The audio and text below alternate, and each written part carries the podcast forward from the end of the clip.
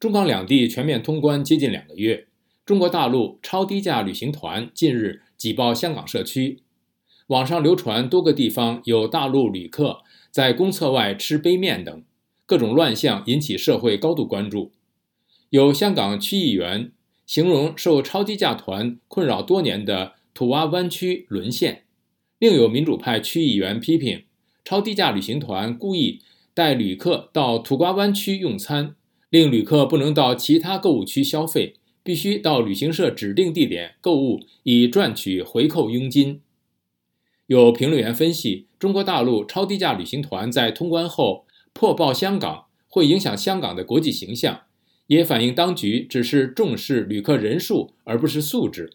美国之音在香港的特约记者汤慧云的报道说，受新冠肺炎疫情影响，中港两地多个海陆口岸封关接近三年。二月六号起开放免核酸检测及不设配额全面通关，并且开放莲塘香园围口岸，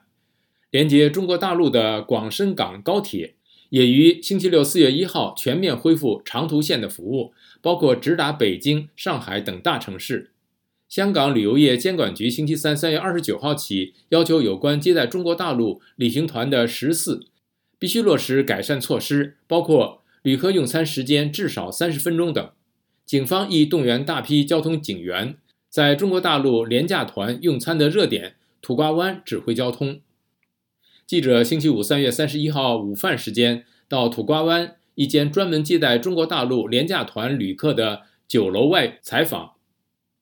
半小时之内有数以十计的旅游巴接送旅客前来吃中午饭。这一日的旅客几乎全部来自四川。来自四川的旅客吕女士及傅女士接受美国之音访问表示，他们的旅行团星期四三月三十号从四川搭高铁到广州，再转搭旅游巴到珠海过夜，星期五早上经港珠澳大桥入境香港。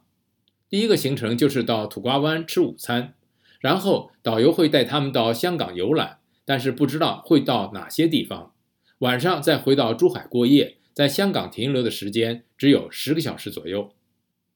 傅女士表示，他们团费三千多人民币，约四百三十五美元。除了香港，还会到澳门玩，再搭高铁到厦门及福州、平潭等地方，全程十二天。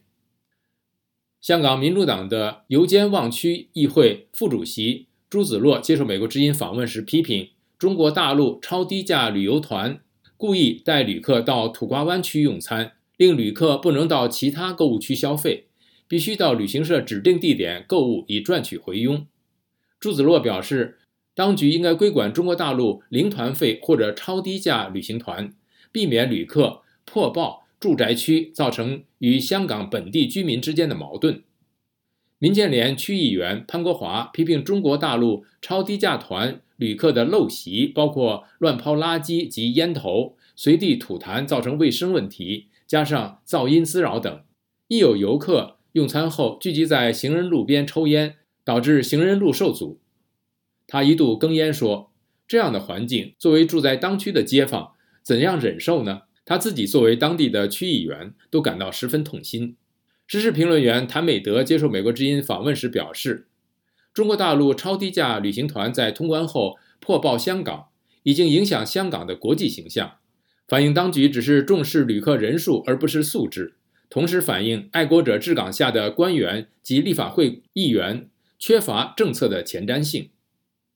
以上是美国之音香港特约记者汤慧云的报道：中国大陆评价团云港破爆社区，评论担忧影响香港国际旅游形象。了解更多新闻内容，请登录美国之音 VOA Chinese 点 com。